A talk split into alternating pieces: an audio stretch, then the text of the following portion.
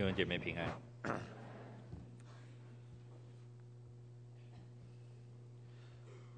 感谢主，我们进到马太福音第五章的这一段，是登山宝训的第三讲。第一讲我们从八福中间选了使人和睦的人。第二讲上礼拜康牧师讲言语光。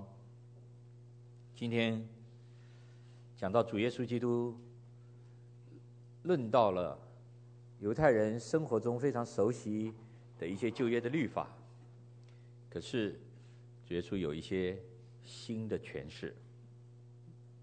对于犹太人来讲，这一部从摩西从上帝所领受的这个律法，是绝对不可以随意更改的。也不可以任意的解释，而且他们从摩西以来代代相传，有一些律法师教导所有的百姓，而以色列人最看重的还是家庭的教育，家庭里头的宗教教育。每个礼拜来到了星期五的黄昏，当太阳日落的时候，那就是安息日的开始。在家里预备了晚餐，当晚当当妈妈或者是家人把晚餐预备好摆在桌上的时候，他们不是说啊、就立刻拿起了刀叉或者筷子就开始吃了，不行的。在桌台上面有根蜡烛，母亲点亮了那根蜡烛，那是安息日的开始。当那个蜡烛被点了以后，哎，不是说开始可以吃了，不行，还不行。做父亲的就要开始读上帝的律法，所以父亲就开始读律例、典章和诫命，每次读一段，所有的家人，包括妻子、孩子，坐在餐桌边就认真的聆听父亲所读的。这是以色列人的家庭的宗教教育。作为家里的父亲的，要负起这个宗教的教育的责任。所以，摩西所传的这个律法，以色列人是够清楚的，以色列人是听得很多的。只是，当人们听了很多这些律法以后，日渐的。只是对这律法的字面会有一些认识，会有一些了解。而当人对这字面有比较多的认知之后，可能他心中对律法的实质，我不知道会不会是比较负面，或者是比较消极的。不应该讲负面，应该说比较消极的。不可杀人。人人都懂，不可杀人，就是我不会也不可以拿那把刀或者拿这支枪去伤害另外的一个人。不论如何，我绝对不可以这样做。不可奸淫，就是说我绝对不会也不可以和婚姻之外的异性上床，这是很很清楚的。以眼还眼，以牙还牙，这也蛮清楚的，因为这是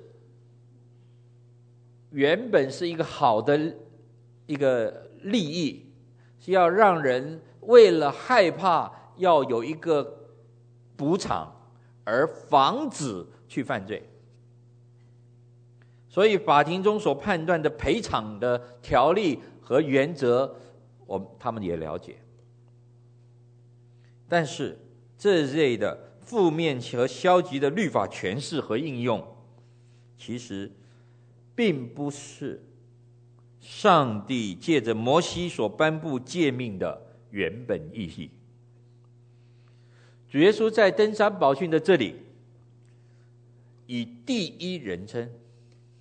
如果你读这一段圣经啊，刚才我是请伟人长老主席读前头跟最后啊，中间就说。有古卷告诉你们不可杀人，然后后面有古卷告诉你们，有古卷告诉你们，然后紧接着耶稣说：“只是我告诉你们。”五次，耶稣以第一人称的方式来诠释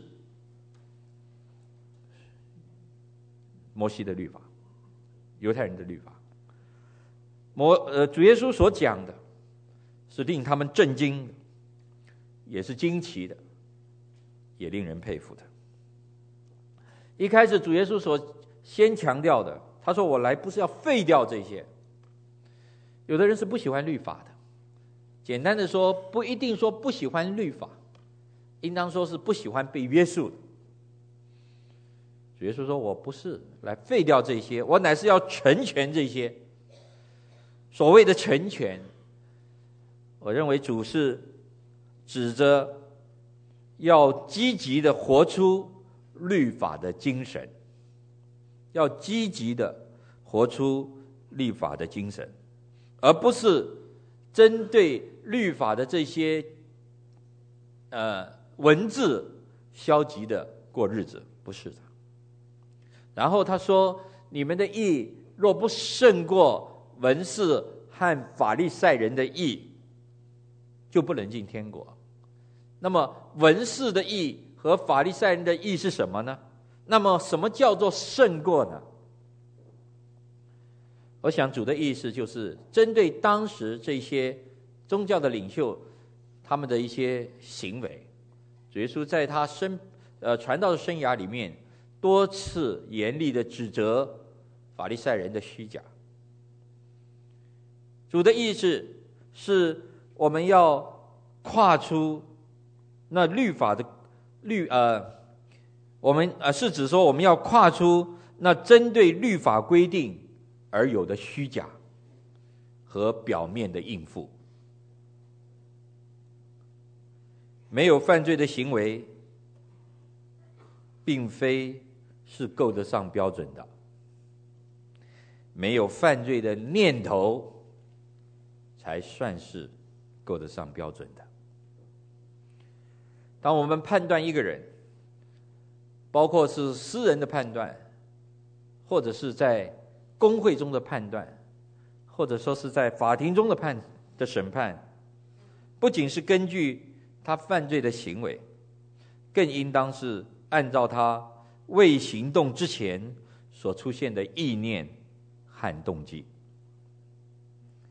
在马太福音第五章二十一到四十四节，这中间主耶稣所举的这许多的例子，我觉得主是更强调。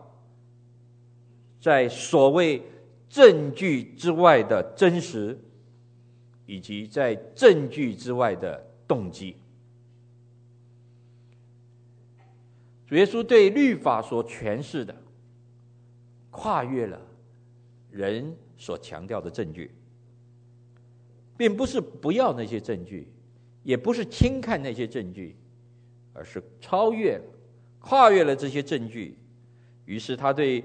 律法的诠释是与我们的生活息息相关的，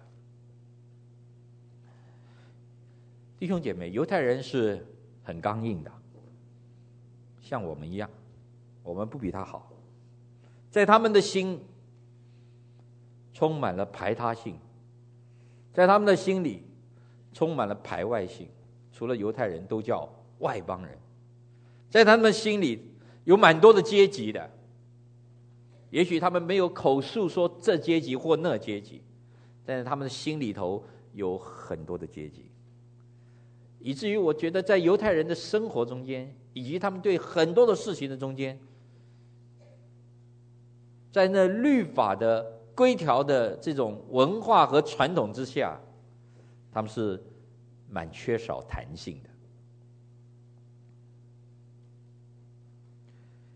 在这里，主耶稣所讲的几个教训、几个例子，不可杀人，不可奸淫，不可起誓，爱你的仇敌啊，以眼还眼，以牙还牙，都是我们生活中间的非常呃容易碰到的一些事情。那么，其实我把它归纳成为三点，让我们一同来学习。第一，不要。轻视人。我觉得两个礼拜以前讲要与人和睦，使人和睦的人有福了。保罗在他的书信里面也很强调说，务要追求和睦，不要轻视人，要与人和睦相处。我觉得这是在这一段里面蛮重要的一个教训。骄傲，隐藏在我们内心中的骄傲，是上帝所不喜悦的。所罗门的智慧的言语有这样的一句话说：“骄傲的眼为耶和华所憎恶。”骄傲好像是一个眼睛，哎，这很有意思。这个形容很贴切，而且这个形容很传神。弟兄姐妹，当我们责备一个人说你是废物的时候，那表示什么呢？当我们讥笑一个人说：“哎，你长得真是好丑啊！”这表示什么呢？这就是在圣经里面讲的。你讲别人是拉加，说别人是魔力。那么，当你我们责备别人，或者是说我们讥笑别人，这表达是什么呢？用反讽的语语气，要来凸显自己的才干吗？用反讽的语气来显出自己的美丽吗？这并不见得可以得着真正的尊荣和尊重。主不要我们这样对人，这叫做轻视。主不要我们轻视人。有一个非常有名的主教，他看到有一个非常贫穷和丑陋的一个人，说：“你怎么长得这么丑啊？”那一个人就对主教说：“是上帝把我。”生成这个样子的，我还是我一样是按着神的形象所造的。第二，在这一段圣经里面，主要我们学的一个功课是：不要报复，总要追求和睦，以眼还眼，以牙还牙的观点。在犹太人心目中，跟他可真是深刻。吃亏的事，他们绝对是不肯干的；占便宜的事，他们是多多益善。有一次我在美国坐飞机从从纽华克 （Newark） 到洛杉矶，那次印象很深刻。座位前面一整排，刚好是犹太人。为什么呢？因为看他穿的服装就知道他是蛮基本教义派的，穿的那个非常黑的衣服，然后呢，戴着那个呃小帽，黑色的小帽，然后呢，呃两夫妇带着五个孩子，每个都很小，每个孩子大概每一年有一个孩子啊，五个孩子很小，所以他们坐整排，哇，吵得不得了。有一个人就对他说：“有一个美国人就对他说，这个长途飞行是，因为从纽华克飞洛杉矶大概要飞五个小时，五六个小时，五五个小时。那个那个美国人就对这个犹太的这个先生说：‘哎，能不能帮忙让孩子安静一下？’那个犹太人讲很大声：‘我也是买票上飞机的，人家没有说你不买票。’”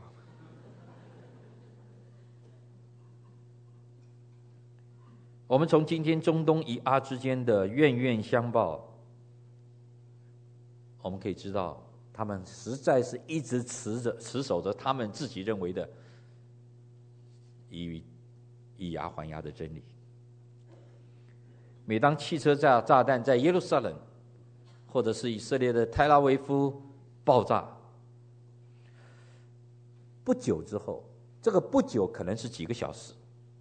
这个不久，顶多是第二天，以色列的战斗直升机或者以色列的 F 十六的战斗机，一定会在某些地方造成他们所谓敌人的伤亡，而那所谓敌，那所谓造成呃那些敌人他造成的伤亡的数字，一定是比他汽车炸弹所造成伤亡的数字要加几个，这是以色列人一定这样做的，到今天都是如此。当我们受到了伤害，当我们受到了误会，甚至当我们受到了诬告，甚至我们受到了不必要或者是无谓的毁谤毁谤，我们怎么面对？当我们心里头升起了一一个很难很难过的感觉，怎么办？谁是？肯放手的人呢？谁是肯吃亏的人呢？吃亏的一方呢？我觉得这是一个很大的挑战。昨天晚上我在家里，因为今天讲到早一点回去，希望睡得好一点，结果被地震摇醒。哇，这个地震真真厉害哎！我太太跟我讲，沈师母跟我讲，她说她昨天听到一个见证，很感动，她就跟我分享。还有一个弟兄开车停在那里，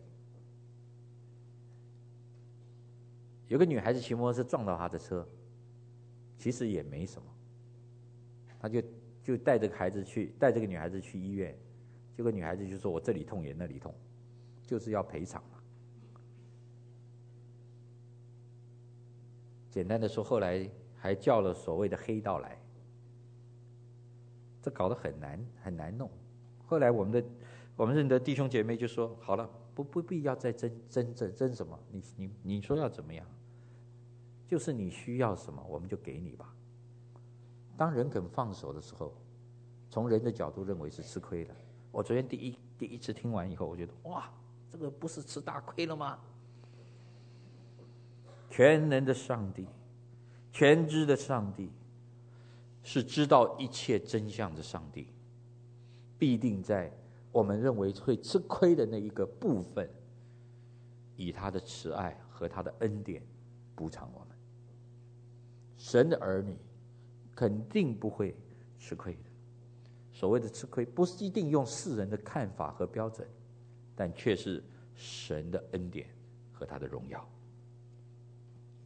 第三，在这段圣经里面，我觉得蛮宝贵的，要我们学的一个功课叫做“不要怀恨”，不不是不止不要报复，不要怀恨，总要追求和睦。我三个都提到要和睦。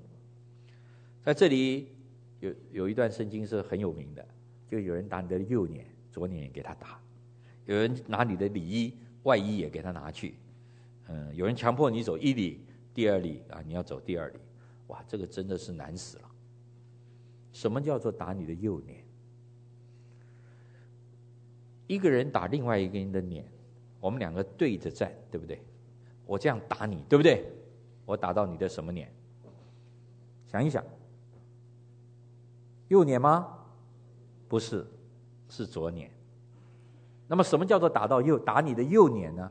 就是这样打，叫做打右脸。那么这样打，通常不是很大力的，通常不是很大力的，但却是一个非常有代表性的一个羞辱的动作。犹太人大概有两件里衣，一件外衣。这件外衣不单是穿着的，晚上还是当被盖的，所以非常的重要。在巴勒斯坦主耶稣的那个时代，巴勒斯坦是罗马人统治的，他们是一个殖民的一个环境，被人家欺压的一个环境。罗马的兵丁可以随便在路上就找一个人说：“你来替我做这件事。”啊，你找一个人就说：“你来帮我背这一个呃重的东西，从这里飞到那里，要走一里路。”哎呀，人被逮到的时候呢，就觉得那怎么我今天倒霉的倒霉的不得了？我今天怎么？被被逮到了哈，心里就很不舒服。心里不舒服的时候，对那个罗马的兵丁就会怀恨。当别人欺欺压他的、羞辱他的时候，或者欺负他的时候，啊，要他的礼衣，啊，要欺负他的时候，人心里头会怀恨。各位，主耶稣在这里对我们说：不要怀恨，因为当我们心中若有怀恨的时候，不是与别人的战争，是与自己的战争。我们自己若是能够胜过自己，就可以胜过其他的事。怎么样胜过呢？怎么样不怀恨呢？我想饶恕是最宝贵的功课。我以前讲过饶恕，很很想再分享一点点。我们心中都有一个监牢，人得罪我的时候，我就把他关在我的心里头。我不喜悦的人，我把他关在我的里头。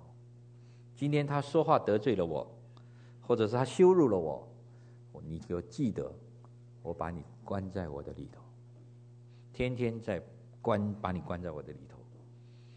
高兴的时候把你放出去一下，你再得罪我就把你再关进来。所以我心中有一个牢。各位亲爱的弟兄姐妹，你我心中这个牢。关不住任何其他的人，却是把自己关在我们的里面，不得自由。主说：“不要怀恨。”是的，不要轻视人，不要报复人，不要怀恨人，总要追求和睦。马太福音第五章四十五节很有意思，在主耶稣这里。做第一小阶段的结论的时候，他说：“这样啊，我们看四十五节，马太第五章四十五节，他说这样就可以做你们天父的儿子。”我觉得非常有意思，在八福中间说，使人和睦的人可以做天父的儿子，就是称为神的儿子。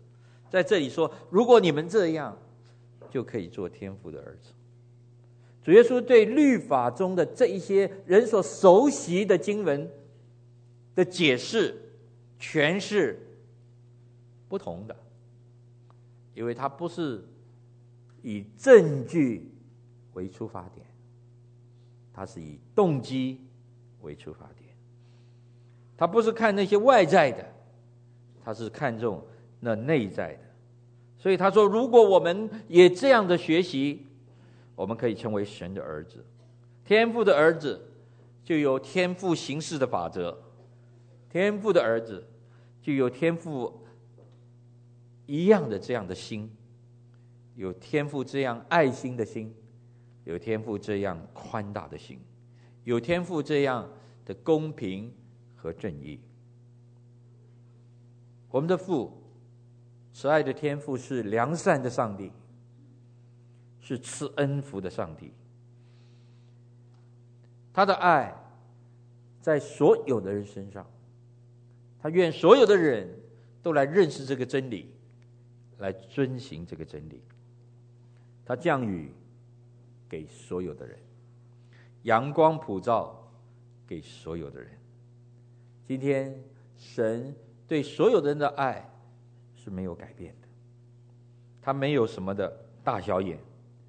也没有什么的阶级，他体恤和扶持软弱的人，弟兄姐妹，他挽回迷路的羔羊，引领我们走在光明的道路上。在这一段圣经的结论是四十八节，所以你们要完全。像你们的天父完全一样，这句话好难解释。前面他说：“我来不是要废掉律法，乃是要成全。”在这里说：“你们要完全，像你们天赋完全一样。”我们怎怎么样来完全？呃，来像天赋这样的完全呢？让我们学习爱。因为律法的总纲就是爱。唯有在爱的里面，在基督耶稣的爱的里面，我们才能够成全律法。唯有在爱的里面，我们如果学习爱，我们有一点可以说，我们像神的样子了。愿主的话来帮助我们，我们一起祷告。